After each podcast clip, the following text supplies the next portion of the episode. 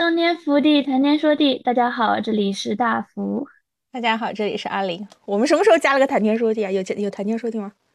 哦，是。完了，你该不会是被 Moss 就是抢占了脑子？你现在已经是个数字生命，坐在这这里了。我们有谈天说地吗？给我的感觉像什么？给我感觉它像是迪士尼大片。就是它其实连色调，这一次做的色调，它其实都有点偏迪士尼的这种底色的。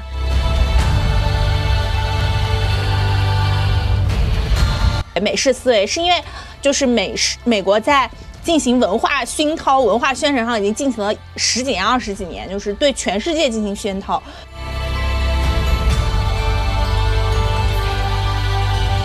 所有对二的创造，你出来的东西还是人类社会的一切的规则，就是它特别缺乏想象力，就还是人人的社会结构。她就作为她作为一个女性，她只能作为一个母亲和妻子的角色在这中出现。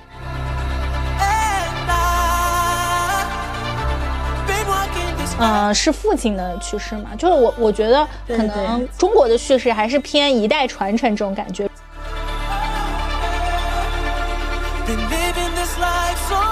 让一个嗯，就是充满男子气概的人，呃，做到讨喜的方式，就是让他吃瘪。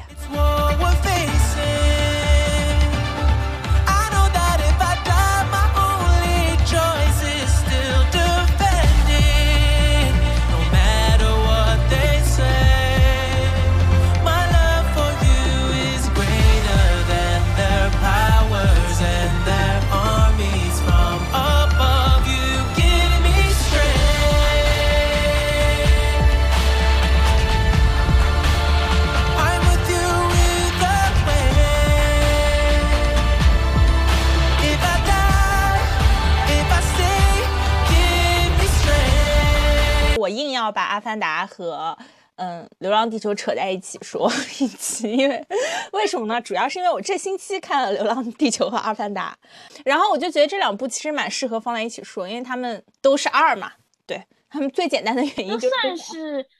算是对未来的某种遐想幻想吧。他们都是就是老男人拍的，也没有，就是一些老男人的视角，就是很男性的视角。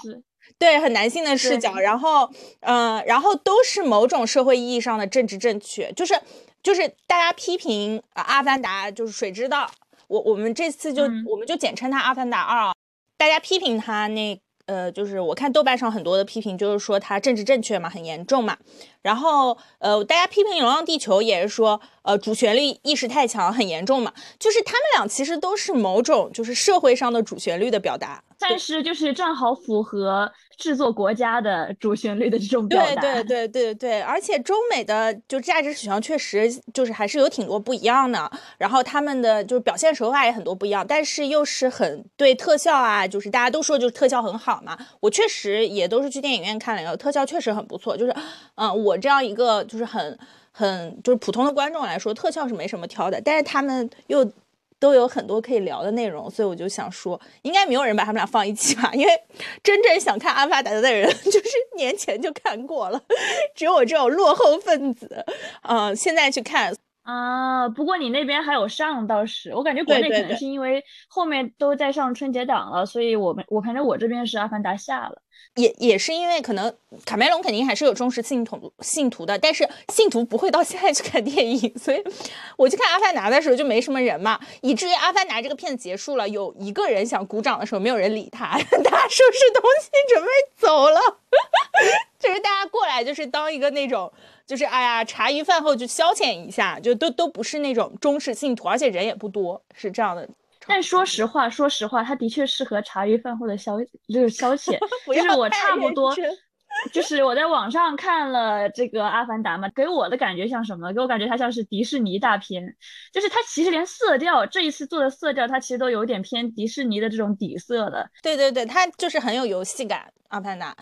我们还是要不然先分开说说吧。先说《流浪地球》，《流浪地球》我先看的嘛。然后我是在呃伦敦的那种，就是就是市中心的那种大电影 IMAX 看的，因为可能只有那些他就是他在我在中国城看的。嗯，实话说，确实就是《流浪地球》看的人并不是很多，然后呃基本上都是中国人。这样。但我觉得也很正常，就是。就是它是一个太中国主流的电影，就是我觉得它是没有办法的。就很多人在批评，就说《流浪地球》啊，在外海海外根本就不不叫不叫做。我就觉得它这个事情就像，嗯，你你非要把中国的那个米饭拿出去卖，那人家就是吃面包嘛，就是。那的确是这样，因为我《流浪地球一》的时候还是在美国留学的时候嘛，我当时就是在美国看的，然后就是在场的都是中国人，在场的都是中国人，主要是他的思维方式也是，你如果看二的话，你就更觉得了，他就这种思维方式，你美国人看了他也不一定能理解，就是你们为什么最后这么选择，其实他们说不定会更偏向于说做其他的这种选择，而不做《流浪地球》这种计划的选择。对对对对对，就是它就是一个很中式的东西，就像有些东西它是。很美式的东西一样，它就是就是没有办法，这个是人家的呃呃，就思维的，就是整个社会思维的倾向的不同。这跟一个电影，我觉得电影做不到，就是就是我们现在能够接受美国思维、美式思维，是因为就是美式美国在进行文化熏陶、文化宣传上已经进行了十几年、二十几年，就是对全世界进行熏陶，对整个欧洲，对我们就是进行就是文化的这个就是。教育或者也不能说教育吧，文化的这个普及就是他们的这个价值观什么什么什么的，所以我们慢慢能接受《阿凡达》，但仍然觉得它有点烦。对，但是《流浪地球》就是就是一个很中国的片子，就不要想不要不要不要相信它，就不要指望它吧，不要指望这种片子能在海外大卖。但是我发现，可能就像是我之前也说过，我是从美国学影视，然后后来觉得就是我真的不喜欢美国人的这种就是。对于影视的这种表达方式，后来再到就亚洲学影视的嘛，所以这两个我看下来，我就真的还挺喜欢《流浪地球》的表达方式的，因为以至于我之前本来以为大家就是玩梗嘛，就是那种呃五十岁以呃以上的请出列，当时我是先看到网上有这个梗，后来去看的。然后，所以我当时就觉得啊，那这个我应该不会就是觉得很感动吧？我应该觉得他就是又红又专那种类型的。然后结果我去看的时候，我真的没想到，我听到这个这句话的时候，我竟然就是哭出来，就是有点热泪盈眶。但是我看，就是我偷偷瞄了旁边的我妈也没有哭，旁边的我爸也没有哭，然后我就不敢让这滴泪流下来，因为他们是真的五十岁以上的人。但是关于这一点，这一点不知道有没有人看到网上的有一个就是小插曲，我觉得还挺感人的。就是当时《流浪地球二》有一个路演嘛，然后呃有一个小朋友就举手回答问题，就主持人问到说你最喜欢的是电影哪部分，他就说这个五十岁以上航天员请出列嘛。然后这个郭导就说我想问一下，如果是你的话，你会站出来吗？然后这个小朋友就迟疑了一下，说会的。然后郭导就说这个故事就是为你写的。哇！我当时就觉得这个男人好会啊，怪不得他能骗得就是像是什么吴京这群，就是不拿钱给他拍戏，还有这些个特效，还有这些个提供这些产品的。哇，他真的很会，这个男的。一个导演要是一个好讲故会会讲故事，呃，会取悦别人的人，这个很重要。对对，那我就觉得这个地方他真的就是能呃写的就是渲染，就是出别人的这种感情，其实也挺厉害的。对，嗯，还有一个，我我自己看是有一个插曲，因为我们去看，我看的 IMAX 屏是很多人，然后它屏很大，所以就那个电影院就卯足了劲在前面放预告和广告，就是可能 快放了半个小时吧，因为是很多预告连在一起嘛，就是把很多片中很燃的片段连在一起，然后我就发现，哎，怎么回事呢？就美国的大片其实也都是一样的套路，就是，呃，你就看到好几个大片连着大片，就是说。这个世界要完蛋，我一个人，哎，我来扛，我来拯救这个世界。哇，这个世界你就在这里，对我来弄。个人英雄主义那种。对，个人英雄主义，我就觉得，嗯，就怎么说呢？就嗯。也也也是一样的套路。大家在批评《流浪地球》的时候，我就有时候在想，那你那你想要什么样的价值观呢？就是我看别人个老一套，就是 人家可能看着也会有些烦吧，就大家也很吃这一套吗？这样子，对，所以这个前面的预告片是有让我在看《流浪地球》的时候就是有加分，因为。嗯，因为前面预告片我就觉得，哎呀，其实都差不多，人家就是大家拍大片都是这种老一套的这种论调嘛。因为商业大片就是真的要很花钱嘛，所以大家就可能，呃，不想不想这么冒险。是，就是从某一方面让这个东西燃起来，给你带来某种 感情上的冲击，对，哦，视觉上的这种特效的冲击才可以。对，但我觉得反正。对对，但说到《流浪地球》，其实我觉得还挺有趣的一个概念。我觉得它后面可能会深入讲，但是我其实看这个本来期待这一季，就这一次会深入讲的就是那个数字生命这一点。因为不知道有没有听众听过我们死亡那一期？因为我从小的时候不就是对于死亡有一种恐惧，是我一直在思考。就是人死后，他的意识会到哪里去？然而，这种数字生命这种计划呢，它其实就是把人的这种意识上载到这种虚拟网络中里面去。那其实就是就是得到了某种数字上面的永生嘛。但其实这个概念的话，在有一个美剧就是《上载人生》（Upload） 上面就出现。这个美剧我推荐大家可以去看一下，因为我看的是挺有意思的。它就是呃讲人死后就把人家脑子炸掉，然后 等于是把你的意识就是上传到。他们有一种虚拟空间的酒店，就像是度假空间吧，然后你就永远的生存在这个度假空间里面。对，但是那个背后也说也有一些阴谋阴谋之类的东西，大家可以去看一下这个。我觉得如果是我在当下，我可能会更选择数字生命这个 选择。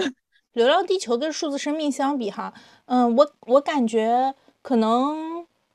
流浪地球就是比较呃。比较看得见摸得着，就是数字生命有点，那的确也是对，有点太抽象了，所以就是你很难跟大家普及或者解释这个概念，而且感觉数字生命上面算力可能不太够，就是流浪地球虽然说好像要放弃一半人，但数字生命感觉要放弃好多人，不止一半人可能。对对。因为现在推测就是，其实马照他是就是呃数字生命计划的支持者嘛，在大家的这种现在很多人就是通过小细节推测出来的，所以是说他其实是认为现在的算力不够，所以等于是他为了未来做准备，所以一开始才做这样子的选择的。当时当然后面我其实还挺期待就是这个电影后续的发展，我觉得他可以拍个可能五六七八季都有可能，按现在的发展来说。刘德华不是已经确认回归了吗？然后数字生命，其实我一直我我一直心里因为知道的不太多，所以我当时想到的那个他把他女儿上传的时候，我对应的是那个画面，就是《生化生化危机》。对对对，就是我我心里想的是《生化危机》里面有一个主脑不是小女孩嘛？嗯，就它也是类似于和其中的。呃，人有那种父子感觉的关系，然后我第一个反应就是他马上把他女儿上传上去，他们女儿就可以掌控世界了，然后他女儿还可以帮刘德华找到工作，你知道吗？哦，不是刘德华，他女儿还可以帮呃吴京找到工作，因为他女儿看着吴京嘛，就看吴京太可怜了，结果后来发现不是这样的。但其实他女儿的就上传这个东思维其实也很重要，他就等于是给呃原本只有理性思维的 Moss 就是增加了，就是让他成为了 Moss，让他有了这。这种就是人类情感思考的方式了，因为其实就是推测，就是说莫斯一开始想做，就是呃想他莫斯一切这个计划，就是为了让自己有这种人人类思维嘛，然后所以才就有推测是说。就是他是他导致的，当时丫丫他们的这个车祸，然后这个其实这一点也和后面就是哦，应该是说第一季，因为第一季的时间线是在这之后的嘛，嗯，呃，第一季就是吴京看着 Moss 说 Moss 你这是在杀人，然后当时用了一个东西，当时是用什么，然后把等于是 Moss 给对燃烧瓶之类把 Moss 这个给摧毁了嘛，其实就是也是有串联起来。就是 Moss 的这个想法和计划，反正我是觉得很有趣，就是可可能下一季就是人工智能大战人类，那也不一定 啊。主要是我当时就我现在也在反思嘛，因为《生化危机》给我的感觉就是人爬进电脑里，这个人就马上成为这个主主宰了，就是他有电脑的能力，并且他其实就是有个人的判断，而且他有精精确的计算这样，但其实可能。就我现在在反思，就不是这样的，就是你人汇入到电脑里，你也会变成，就是你完全是被电脑同化，而不是你变成这种。呃，智能电脑的主宰，可能你只能在某些方面影响电脑的判断，但其实你并不能成为这个局域网的主人。所以我在想，数字生命会不会更加不平等啊？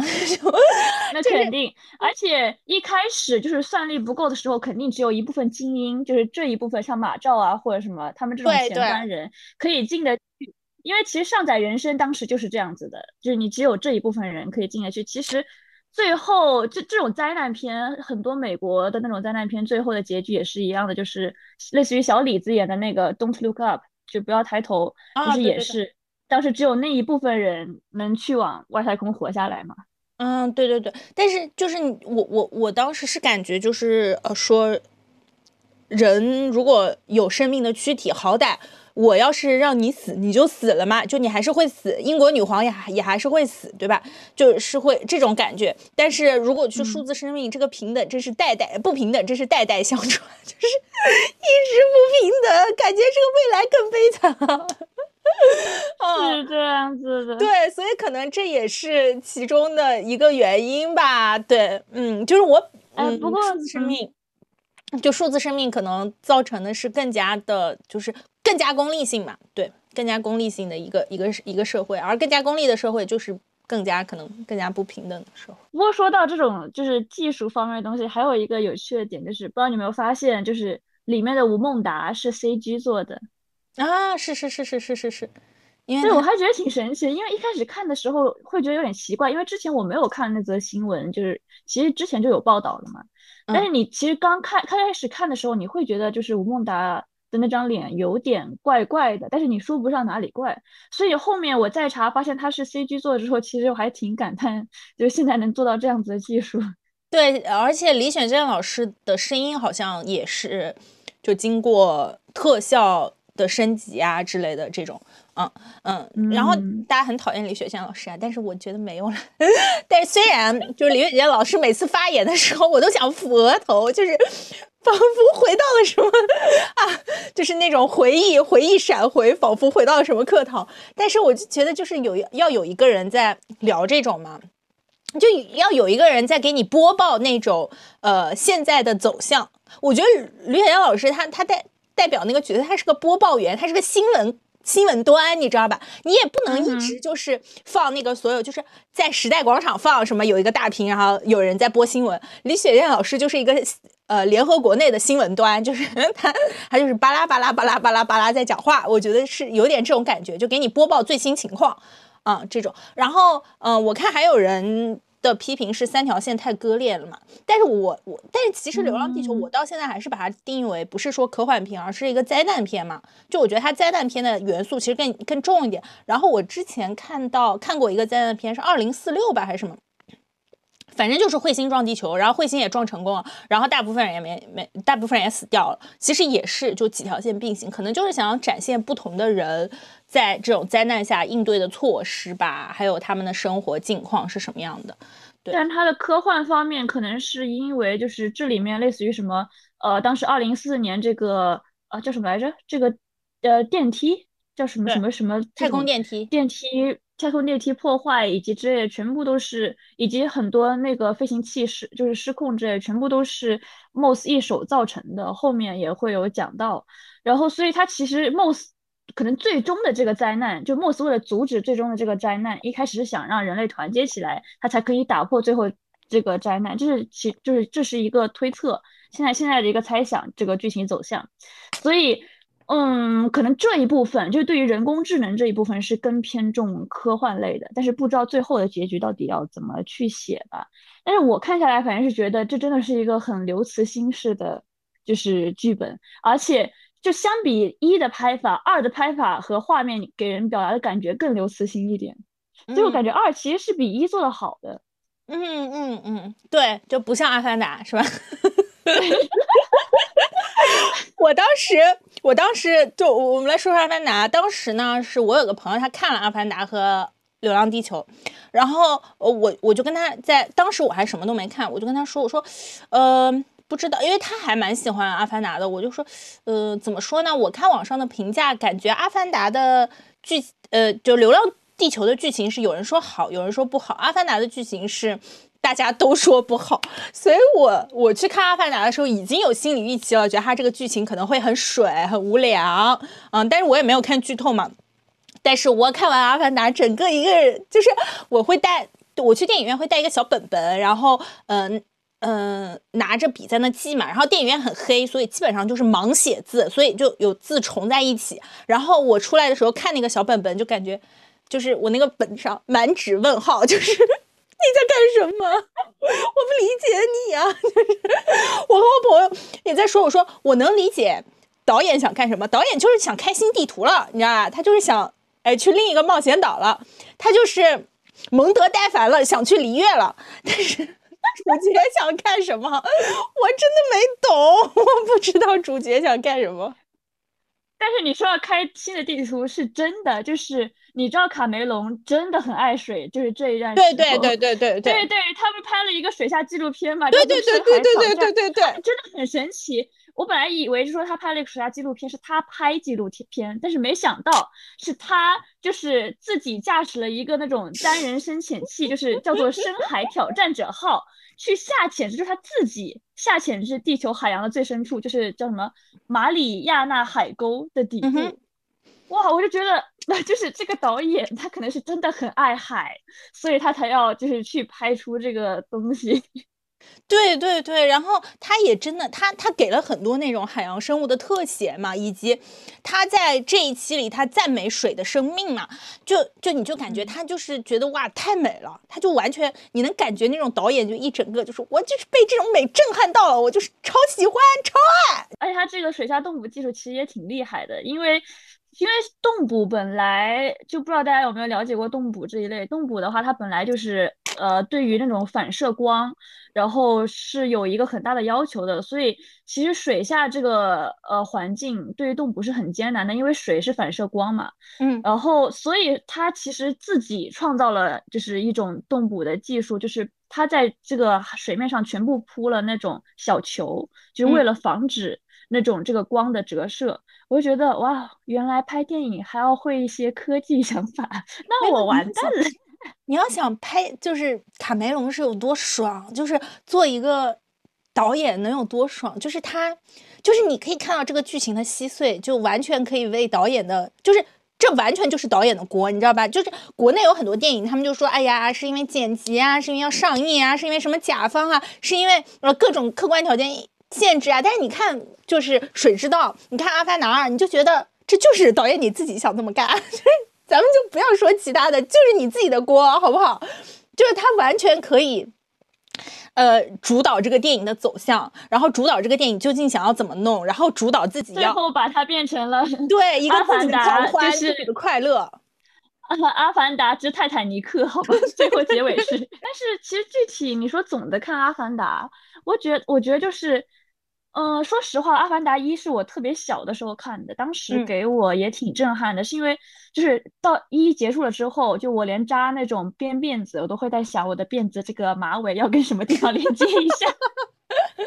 因为设定很新颖，以及它出现了很多那种新的这种植物，就是类似于它不只是说发光了。我觉得《阿凡达二》就是它的水底下的生物其实都没有那么多创新，就它的创新其实很少，它很多东西就是吃以前的老本，就是。其实连剧情方面都是，就是男主这个儿子他遇到的很多事情的这个剧情，他是完全，你可以说他是致敬吧，你也可以说他抄自己吧，就致敬自己以前的这种剧本，就是他遇到了什么怪物，然后又跟哪个就是女生怎么怎么样了，一模一样的翻版，就是呃少了你可以说致敬，但是多了你就会觉得有点腻，就再看。就说实话，我记不得一的剧情了，但是看了之后二看了二之后，我记得了一的剧情，就是这种感受。对，然后呃，而且他他就是。对自己的那个作品，就是一边抄一边又觉得有点不尊重。就是我，我有朋友就是看了一嘛，然后跟他聊，然后那个朋友就说一是好看的，一是好看的，我重新看了一去看看二，一就是守护家园，二就是家园，我想抛下就抛下。你第一部讲了整期，就是说我们要为我们的家园而战，而且你作为一个域外来者，你融入了别人的家园，守护别人的家园。二就是哎，我走了，没想到，甚至到结尾的时候，他说。我现在就是一个水里的人了，你还改足换姓，哥，就是之前，就是《阿凡达》这个这个这个这个叙事，对我我们我们中国人来说很不能接受一点。其实我觉得一也有嘛，但是他完全被那种特效给震撼到了。就是说，嗯，我我就是我保护一个族群，不一定要加入这个族群嘛，对吧？但是他就是加入了，那加入了也行。二，他又有他要换一个，你都就你都是。因为这个族群你就加入他了，结果你你现在还要换一个，怎么能这样啊？到二的时候，他说：“哦，我现在是水里的居民了，我现在就变成水中人了。”哇，真的就是震撼我，非常震撼。还有一个原因，我觉得可能是，就是不是导演他骄傲自满了？你说拍《阿凡达一》中间搞了那么多乱七八糟的事，又去兼职阿丽塔，又去干这个干那个。等了这么久时间，主观臆断了。对，我的意思是说，他就是中间的时间拉的战线太长了，以至于观众的审美或者观众对他的要求会很高了，因为就想说你都给了一个二了，你应该，而且那么长时间，你就是反正就是打磨出来了一个二，我们希望看到更多的东西。但是二的话，就是又有点吃老本，又有点就是自己在狂欢。怎么说呢？我觉得一的深度，就别说是这些创新的这种外星产物上吧，呃，但是一的深度也比二多。就首先说二，我觉得二的话，它的想象力一点都不高，就是。他所有对二的创造，你出来的东西还是人类社会的一切的规则，就是他特别缺乏想象力，就还是人人的社会结构，然后各种意识形态也全部那种人的社会拉满，什么什么父权社会啊，什么母系崇拜啊，环保主义啊，全部都是现在我们在讨论的这些东西。但是，一因为给你了更多就是新的视觉冲击嘛，虽然一也有这些问题吧，但是反正相对来说，二你就感觉它是缺乏想象力的。然后再者就是你说深度方面，我觉得一其实有很多就是深度和哲学上面讨论，其实是就是比二更多的，就类似于说男主他其实一开始作为自己的这个本体，他是有缺陷的嘛，他是腿有问题的嘛，但是他作为阿凡达之后，他的这个。就是没有缺陷了，他可以去，就是离开了自己的本体。他这样子的一个过程，就是说实话，他更爱当阿凡达，到底是因为他能融入这个社会呢，还是说他的补足了这种身体的缺陷呢？反正我觉得其实很多东西是可以后面深想的，然后也有类似于你融入了一个另外一个母系社会的其他这一些说法，它其实是可以深想的。但是我觉得二，它有很多可以讨论的点，但它一点都没有说给你。就是点出来，就不像说一你女主她最后的这个 ICU 就是。不是还很经典吗？就到后面大家都一直在讨论 ICU，结果二的这个 ICU 就是有点让你觉得，嗯，怎么？而且二可能 塞的东西太多了，因为二就有很多新人物出场嘛，就男主有四个孩子，然后他去了新的水水的家族，呃，水的家族又是父母带两个孩子，后来就会觉得就是。中间有一段，你仿佛在看美式校园剧情，就是一家人搬到新的社区，然后被欺负，然后那个孩子和对方的老大的孩子就是在一起玩什么的，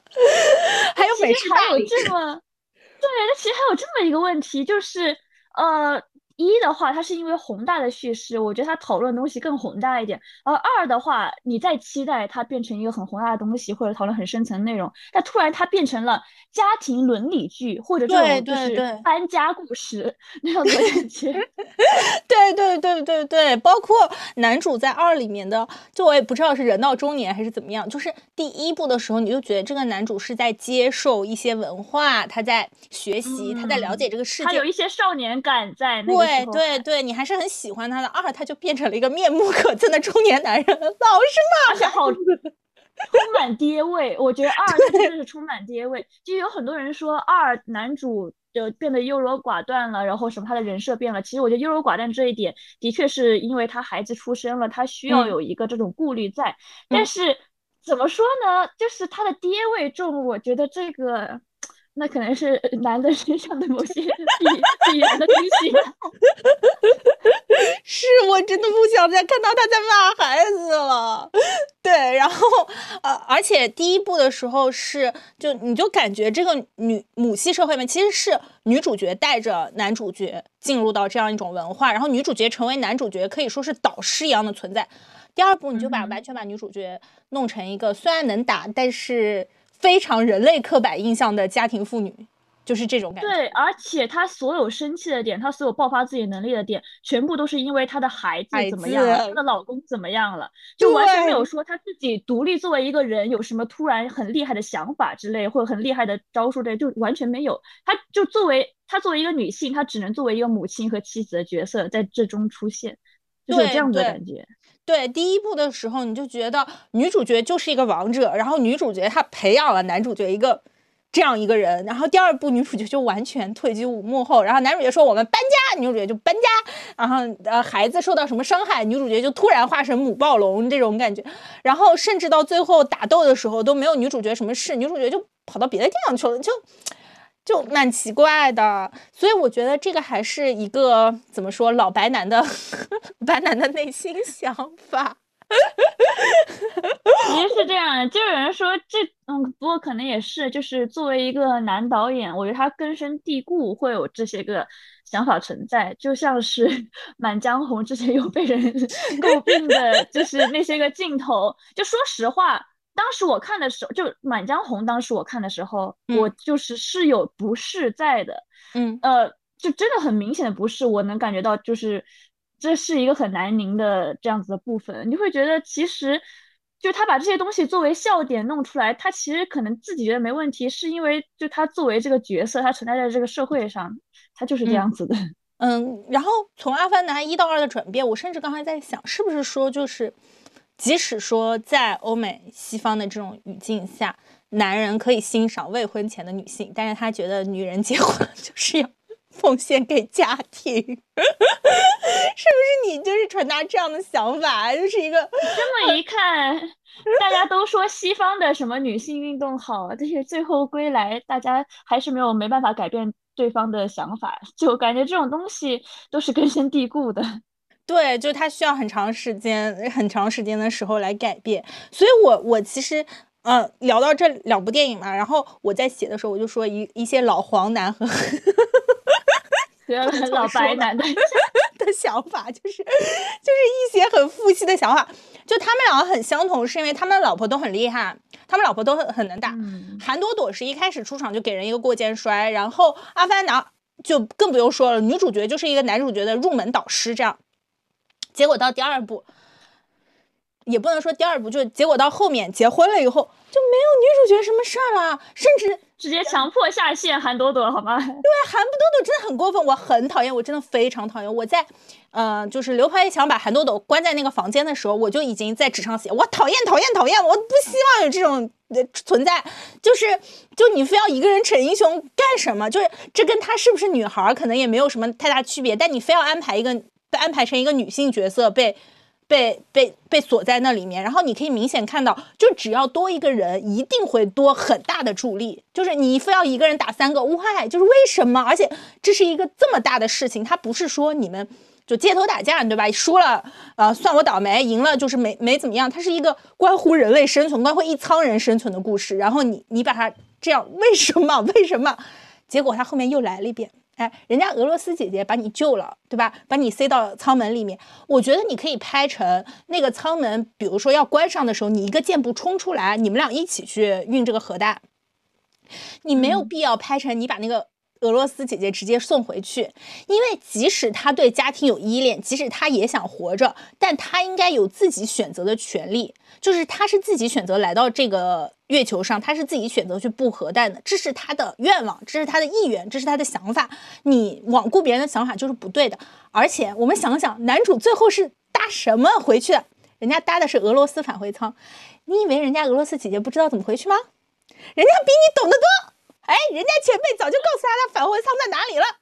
哎，人家都不用像你一样，哎，还要你师傅去指一下。当然了，男主留下来是因为就要拍师徒一段情，这里。但是人家俄罗斯姐姐马上就直接带你找搭搭返回舱就回去了。所以我就这两段我真的非常讨厌。你再回去看《阿凡达》，也是一样的。明明到后期他们呃。绑了男主角嘛，然后那个男主角和反派又是一对一进行打斗，就很离谱。呃，女女主角又是变成靠后了。呃，女主角呃这么厉害的一个人嘛，你对她唯一在第二部里中武技的展现，就是她可以，她还是可以射穿，呃，就是用箭射穿那个飞机的玻璃，然后呃把驾驶员给射死。呃，然后我也已经看到有人在。那个评论区吐槽就说：“哎，都已经要去殖民别的星球了，就不能给驾驶员装装个防弹玻璃吗？并且我甚至觉得，在第二部的心里，就是在第二部的这些呃主主角们的心里，导演反派心中的女主角，甚至比男主心中的女主角要厉害。因为反派其实一直他在前期就是就是在那边，嗯，你杀了人，嗯嗯，女主角我要找你报仇，就这个妈妈嘛，我要找你报仇。然后反而是男主角就是一直就是把女主角当成一个贤妻良母在对待，在反派心中。就是我要找你们两口子报仇，我要弄死你们俩。就是他们俩是是重要的，虽然不知道为什么后来反派也 不想弄死女主角，就是主要还是要跟男主角单打独斗。但是甚至在反派心里，他就是觉得女主角是很厉害的，我要弄死她。但是甚至在男主心里，就是我来保卫这个家，我来担，嗯，都是我的责任，我很厉害。哇，就很难受。然后我甚至就在想怎么办？就是很好的电影里面，它就是会有这样部分的视角。视角怎么办呢？怎么办？换一个女导演。是，但是导演就是这个圈子。说到这，我觉得，我觉得不只是这个，我觉得就是反派也有点轴。你不觉得《阿凡达》这个反派他就是有点轴吗？他从第一季的，他从第一季的就是只是因为说他跟男主这样子一一个约定，然后就他本来是让男，就他他本来是他们是同样的想法嘛，后来男主不就改变想法了嘛？嗯，然后。然后他就对男主这么的恨之入骨，就是你这个，就是他他后面第二季就变成必须得要杀死他了，就是感觉，嗯，你也不是说抢占资源了，你就是要杀死他，就是对这个这个仇恨到底是从何而起？对，一开始我其实想说，我我刚才说这这两部那个电影的对比，就是说个人主义和集体主义，其实。嗯，虽然说，呃，《流浪地球》里面可能也有个人主义和集体主义的探讨，但我其实想说的就是他们俩很不一样的点是，你可以看到《流浪地球》里面所有的人都在被《流浪地球》这个计划所支配，就所有人脑子起来第一件事，哇，我们的地球要完蛋了；睡前第一件事，哇，我的地球要完蛋了，就所有人都在想这件事。但《阿凡达》不一样哦，人类的资源也要耗尽了。人类也要面临生死存亡的关头，我要派飞机去寻找资源了，但没有人在在乎这件事。就是大家主要就是人类也是出资支持反派去杀男主，我就是要打这个人，我不知道为什么，反正我就是讨厌叛徒，我也不掠夺资源了，我也不去找那个天空人麻呃，也不去找那些就是嗯森林里的人的麻烦了，我现在就是想打男主，就人类也出资支持这个奇怪的计划。那 Moss 告诉你，这都是 Moss 自己的计划，他就是为了让人类团结，所以才会造成什么二零四四年的天空什么电梯。哇，原来 Moss 就是这个这种集体主义的化身。是的，就是阿凡达，然后男主阿凡达的就是这一篇，就是男主的这个方向也是，就阿凡达是把人类塑造成就是反派嘛，然后呃，流浪地球人类肯定肯定主要还是正派，就是主要讲的是人类嘛。嗯，然后阿凡达把人类塑造成反派，然后你你就发现阿凡达他们那边也是就不不不怎么在乎，就是嗯大难临头了，就是不管是水里的人，还是男主，还是说森林里的人，就是第一幕阿凡达第一幕就发就是发啊，人类又回到这个星球了，又是烧树木，然后很多人野兽死了，然后森林也被大火焚烧了。真的大难临头了，大家还是就是我们打打游击战就好了。过，然后突然一个镜头一切，一年之后大家就打打游击战，然后甚至男主觉得自己跑了就没事了，然后到水里又开始搞这个什么亲子活动，你就觉得天呐，就是没有人在关心这个世界，时候，而且那个时候他们在搞亲子活动的时候，蜘蛛被抓走了，然后就心想没有一个人关心这个孩子，我在想你们前面渲染了那么一段。那么一长段，什么这个孩子是人类，但是你们玩在一起，一起长大，这群小孩他们的关系很好，渲染了那么长一段，然后结果这个小孩被抓走了，你们一个人都没有担心他，你们就直接转到了重建，就是重新到另外一个家园去了。我就心想啊，蜘蛛听了不会难过吗？但是就是我觉得很神奇，因为我本来是对蜘蛛这个角色很感兴趣的，因为我本来觉得就他作为一个这样子异乡人，就是完全样貌都完全。不一样的这样一个人生存在这样子的部落里面，就有点让我想起以前那种新闻，就是在狼群里面生活的人类小孩，嗯，那样子。其实这种话题是很有趣的，但是他一点都没有说就认真去刻画这一点，就把这个东西给抛下来。我就他可能后面还会讲，因为后面其实有点暗示，可能下一季会讲这方面相关的。但是你就会觉得这一季你不如就把这个东西作为亮点，但是你一个亮点都没有讲。就会让你觉得很难过，包括里面女孩子，女孩子也是一个被收养的存在嘛。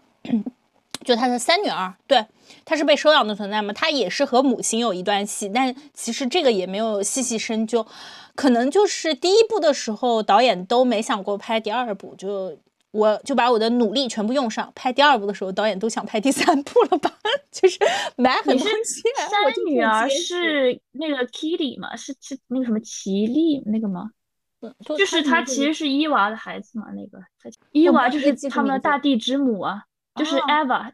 他们的大地之母嘛，就是他是有这样，他不是有个这样一个设定嘛，就是之前他们那个树，就之前呃，之前第一季的时候，男主身上不是很多发光的这个叫什么东西，浮游生物一样的，就是粘到他们身上嘛，就等于是有点钦点他，所以女主一开始才没有把他杀死嘛。就是他其实这个钦点还有这种神力这样子的设定，全部都是因为这个大地之母，就是呃伊娃的这个设定，所以所以其实这个故事《阿凡达》的设定，这个星球的设定，它就是一个很母系社会的设定。对，然后以及就是这个女性之类的方面的东西，但它其实后面完全就是对于这个母系社会抛弃了这样子的设定概念，给人感觉更突出这种呃两个男人的战争。男主对，而且这个男主是作为一个外来星球的这个人，他就就一个男性，他在这里拯救这个。呃，外星人的母系社会，反正感觉很神奇，反正就感觉，嗯，因为因为这种母系社会其实有很多东西可以讲的，呃，那你这么一说，而且环保这一类，就对于星球自然的爱护这一类，有很多东西可以讲的。你这么一说，我的评价就是不如《幽灵公主》。这个这个东西还是要看宫崎骏。我觉得《幽灵公主》里面对于母系还有对于女性的这种就是。描写对于自然抗争的这种描写，其实是比比《阿凡达》要好，在这一方面。然后还有一个，就对你刚才说到了环境，我就觉得这个对环境态度也很有趣。就是《流浪地球》，它整个的点是在于我们要对抗环境嘛。就相当于我们用了为了一切努力，是我们是要对抗这个环境，就是主角们他们的行为是我们要对抗这个环境的恶果。然后《阿凡达二》它主角的行为是我们要容纳，就是接受、拥抱这个环境，就是我们要保护自然嘛。主角就说我们要保护自然，我们要接受，我们要接受环境的熏陶，我们要对自然好。但是反而在《流浪地球》里，就是大家虽然是对抗环境，但是大家都很惨嘛，就是你就觉得。你给你的感觉是环境是很厉害的，这个是这个是保护环境是很厉害的，这个世界对人抗不了天命那种感觉。人是人是就是我们只是想，我们真的只是想就是活下来，已经拼尽全力了。但阿凡达二给你的感觉就是环境我们喜欢是吧？但是没有关系，我们人类一来，部落民全部给我 kneel down，那都给我跪下，那我想烧就烧，哎，我想砍就砍。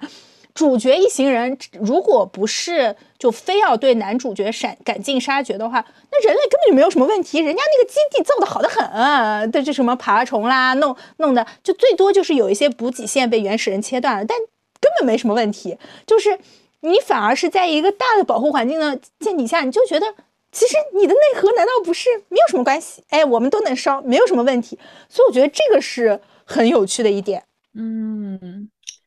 是这样子，我感觉，嗯，主要是他们也一开始想表达这种主题设定也是不同的吧。呃，阿凡达它就一直像是人和这个自然环境的。在平和的状态下如何共同相处那样子的感觉，而且二更表达这一点了，因为二不太有那种人类的入侵，而二就只是说反派恨这个男主而已，他不是人类入侵，是反派恨这个男主。他前期真的在讲人类入侵，因为他那个第一个镜头下来，就人类下来就开始烧森林了吗？我想说，那森林你给他海啸啊，你给他地震呐，对吧？你都有大地震，你震它，对吧？你看你像第一部，你把就是我们人类还没有说是。就至少没有说给大镜头去刻画人类就是砍伐森林，虽然确实哈，第一部肯定就是《流浪地球》说的也是这些东西，但是你就觉得人类已经被自然折腾的惨的要死，然后自己又内斗，反正就就是反正人类就完全对自然就是那种求求你给个活法吧。但是反而在《阿凡达》里，第一幕的镜头就是人类去啊，我们焚烧森林，我们杀那些东西，呃，杀那些呃动物，然后把森林搞贼惨。好，过了第二步，呃，反派去参观基地的时候，我觉得基地没什么问题啊。如果如果你们不是听反派的话，非要派一艘大军舰跑出去，你们这不是就星球占领了？你们就是在那活不活挺好吗？所以我真是觉得，人家就想拍拍泰坦尼克号不给，为什么卡梅隆说我要吃一下老本。为什么？就是为什么？不是说自然是很厉害的吗？对啊，你就是《流浪地球》的所有元素你都可以用啊。你就说那个呃，我们我们突然大地之母，我们把大气层撤掉，好，人类不可以在这个星球上呃，就是就。活着了，对吧？就是会会被会会被烧死，然后或者你给他放把火呀，你给他地震啊，你给他海啸啊，你拿水淹他呀，都可以。人类基地不就完蛋了吗？没有，大自然没有，大自然就是说你们都来玩吧，这样就是反而在阿凡达里，我会觉得人就环境给我一种就可被欺负的过于温和。过于温和，伊娃有点太爱她的孩子们了那种感觉。对，也没有保护爱他们的孩子。其实连连幽灵公主里面都有，幽灵公主其实里面也有好多派，就是类似于会有就人类怎么样去屠烧这个这片家园，以及必须想去保护这一方的人，然后那种母系社会之类的。呃，但是他们也有就是大自然对他们做出了这种反应嘛，有大自然的这种灵兽之类的存在嘛。他们其实层面好像更多一点，就相比于最后就是阿凡达转化成了个人恩怨 这种东西之外，对对对，所以啊，所以我我反而是觉得从这种层面上来看，《流浪地球》更环保一些。就是你让让让你感觉自然是很厉害的啊，你就求个活法都很难求。但是剧情方面，《流浪地球》的层面也更高，就除了这种呃自然方面，还有人工智能这样子的方面啊。是我突然又想到一点，我觉得很神奇，就是莫莫斯他有一段，就是他其实就是在第一季里面，你后来再想才发现，他这个人工智能并不是一直遵从人类的想法去。运作的嘛，但是第一季的剧情一，他完成的所有的任务都是按人类的指示去做的，但是他这个时间线是在那后面的，那也就是说，Moss 其实是在伪装自己，呃，不是有自主意识的，就是呃人工智能。那我觉得这种细思就细思极恐的，就是人工智能可能在你不知道的时候已经发展成了有自主意识了，比如说现在的这个什么。Chat GT。你以为你以为他只能做到这么一点吗？其实并不是，他给你再把那个邮件发出去的时候，他在里面默默藏了暗线啊。那你发一封邮件去入侵一个公司，发一封邮件就入侵一个公司，这里已经开始胡言乱语了。对不起。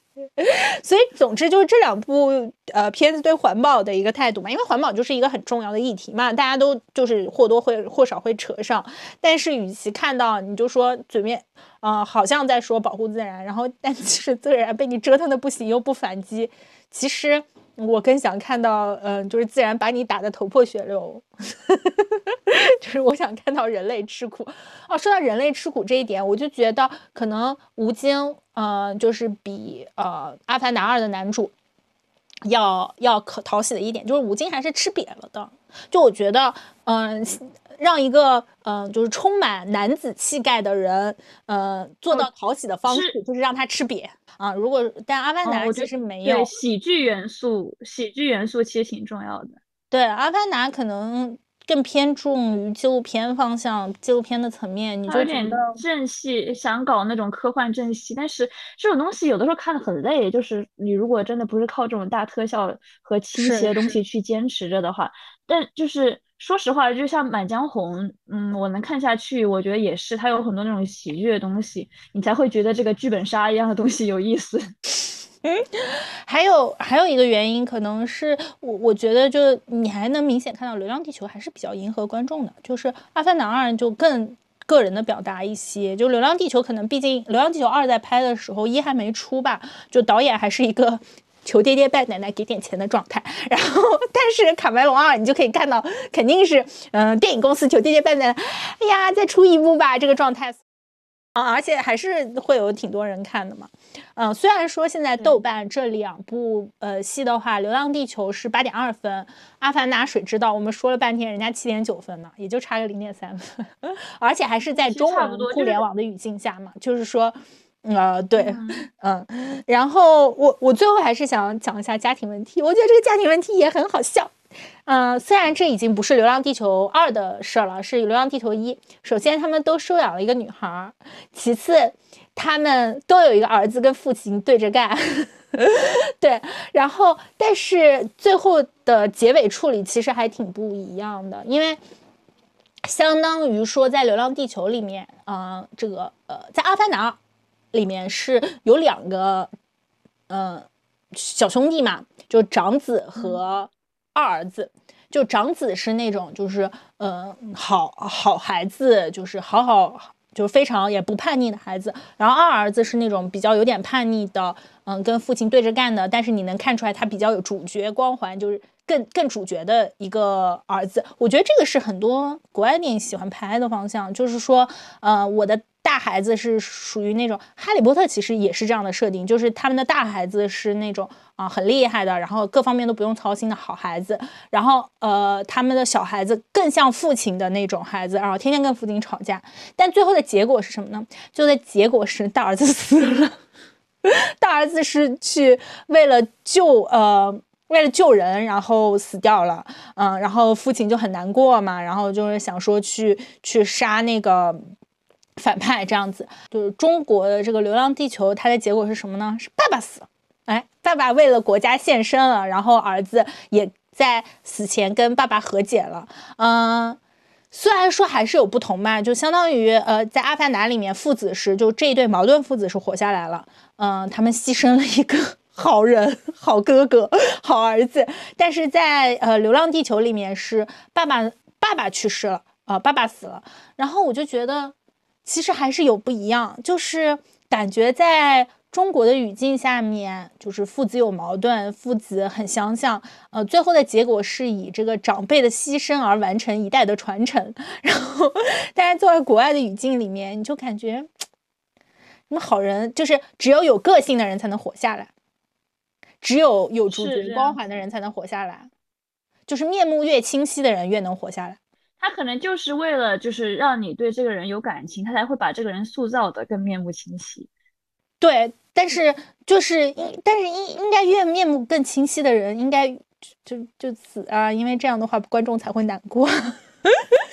其实看这个剧，他最后想导向的走向了，你这是另外一种手法了。对啊，那吴京第第一季的时候，就那个时间线的时候，不是也挂了吗？啊，是，但是，嗯，是父亲的去世嘛？就是我，我觉得可能中国的叙事还是偏一代传承这种感觉。《流浪地球》也是老是在那边说这个什么历时一百代，呃，历时两万年，嗯，好像我我这个数字是瞎编的，不是真的。但是，呃，《阿凡达》给人的感觉就好像是说，嗯，就是更更更描绘到那个一代的这种感觉吧。好，感觉你还有什么要讲的吗？这两部？具体的我感觉都没有什么了，因为说实话，《阿凡达二》要不是你让我去看，我可能都看不下去。但是它特效，但是哦，对它特效好看。但是就是一的话，说实话，我想到了特效，但是一的话，我实在是觉得《阿凡达》长得丑。就是你知道吗？但是他腿很长，我跟你说，腿长怎么了？你不觉得很恐怖吗？他他长得很像，就是美国恐怖就小孩恐怖故事里面那个叫做什么？叫就是有一个细长条人，叫做什么 Slimer、Sinner 之类的，就是那种细长条人的那个。设定，你你你知道这个吗？就是美国那种小孩子，就跟我们我们说，就是门外有大老虎抓小孩的那种，就对美国小孩就会，就是家长们都是这么说，就门外有一个这样子的细长条的人来抓你。哎呀，不知道，就是你就觉得阿凡达，你就觉得，哎呀，这个你要是往大了说，还是也也还是很奇怪。那个人类，你你想占领星球，你给他们喝可乐呀，就是。为什么呢？我觉得你在胡言乱语。没有，就是我的意思，说给阿凡达人一些物资，我们聊下来谈，好好谈判嘛。就是，就是肯定还是得打是吗？那其实这里不就是有有映照嘛？印第安人、美国人的最后思想。就是打，对，你说淘金淘金，最后最后我们还是说那个什么打，我们就不说给你们什么东西，我们给你们物资，给你们的是什么天花病毒，给你们的是这些个 病毒，最后传出去的，也是也是，但是肯定还是有呃不知道有内部瓦解的方法吧，然后也不明白，就是可能啊。你们你们也可以换一个人，不一定非要让就是老对手相见。然后一开始我以为是，嗯，就是反派他要深入阿凡达内部，嗯，就是那种，就是我我们是就是流落的阿凡达人，然后我要就是当奸细那种感觉，是一个碟中谍什么的。结果后来也不是，也不是，就是硬打。Anyway，我们不要吐槽阿凡达了，阿凡达的特效还是很酷的。阿凡达特效是挺酷的。但是可能是因为身为就是就像是男的，身为男的，他们有自己的主观臆断一样，就是我们中国我这个中国人，身为中国人，我对《流浪地球》也有一些这样子的主观臆断，就可能所以我更喜欢《流浪地球》吧。对，而且其实剧剧情层面来说，《流浪地球》后续的发展也更让人觉得好奇一些。对啊，那哪有让人好奇啊？我觉得整个这个电影我还没有说的一个，就是《阿凡达》是最让我好奇的电影，就是它整个观影体验是非常的惊奇的，就是我完全不知道这个剧情的走向怎样，反而是《流浪地球》。你这个语气听起来不像是在称赞它，像是在阴阳怪气。对，我觉得《流浪地球》就是整个整个看下来，因为而且它是前传，这个很重要，就是你知道人类不太会灭亡嘛，你也知道吴京不会死嘛，所以呃，整个是其实你要说。在剧情上面是不会让人觉得如脱缰的野马，但是《阿凡达二》真的有，他每一部我都不清楚主角到底想干什么，他每一部都震惊到我，好不好？每一部哦，你这么说《流浪地球》还有一个我觉得有趣的点，竟然让沙溢去演吴京的师傅。我一开始看的时候我就有点懵，你知道吗？就是就是啊，这个人谁和谁是师傅？就是你在说吴京老吗？也不是，就是感觉他们两个人看起来，但是这个的确增加了很多喜剧元素在这里面。我就觉得沙溢，沙溢是挺有趣的。对对对，所以其实嗯，对沙沙溢在这里面真的还就还演的还挺不错。当然，他父子情可以再刻画一下。那个就是扣脑门，真的有点有点无聊，就是不要扣脑门。扣脑门那点有点尬了，但是五十五十岁请出列还是挺挺感人的。对对对，啊，然后呃，反正。总总之的话，我们就是说了一下《阿凡达》和《流浪地球》嘛，都是第二部，然后都是大制作的第二部，都是就是被说特效的第二部，但他们的特效也很不一样。《流浪地球》的特效是科技方向的特效，就是说这个东西怎么动啊，啪啦啪啦上去下来爆炸。然后《阿凡达》的特效是自然特效，对，嗯，然后还有嗯。就是主流叙事吧，就是，嗯，男人的主流叙事，男人语境下的女人，都是有相同和不同的地方。我觉得这两部剧还挺好玩的。我们选这两部剧，可能就是因为我们对抗不过《满江红》和无名的粉丝，也不是，这里只是吐个槽。没有，是因为《满江红》和无名在外面，在在伦敦上的真的少，然后，而且我又不想花钱 去看这个了，因为，因为，因为《流浪地球》就是特效嘛，这个东西就你就觉得，如果要花一份钱，我可能想看大场面的东西，对。这个确实确实，但是爆米花电影的确是应该去电影院里面看这种类型的。嗯，然后基本上就今天就到这里了。如果大家对这两部电影有什么吐槽，也可以在评论区说吗？哎，没有。对我们可能会发起一个投票吧，大家更喜欢哪一部呢？让我们在这里发起一个投票。阿凡达真的能赢吗？没关系，我们投的又不是《满江红》和《无名》，反正我们不怕。大不天天危险发言，已经在国内了，还这么危险发言。好的，嗯，就这样，我们这一期就到这里，大家拜拜，就到这里结束了，再见。去往所有命运风暴之中的盲童，你来自火山炙热与苦寒的深海，生本就是意外，硬币翻旋为尘埃，为侥幸可以相爱，造了船，离着山。出征是古老的宿命，人将赤足踏入夜晚，只有我可以来决定我以何种姿态，让死亡击我，让恐惧亲吻我，来摧毁我深爱的一切，可人夺。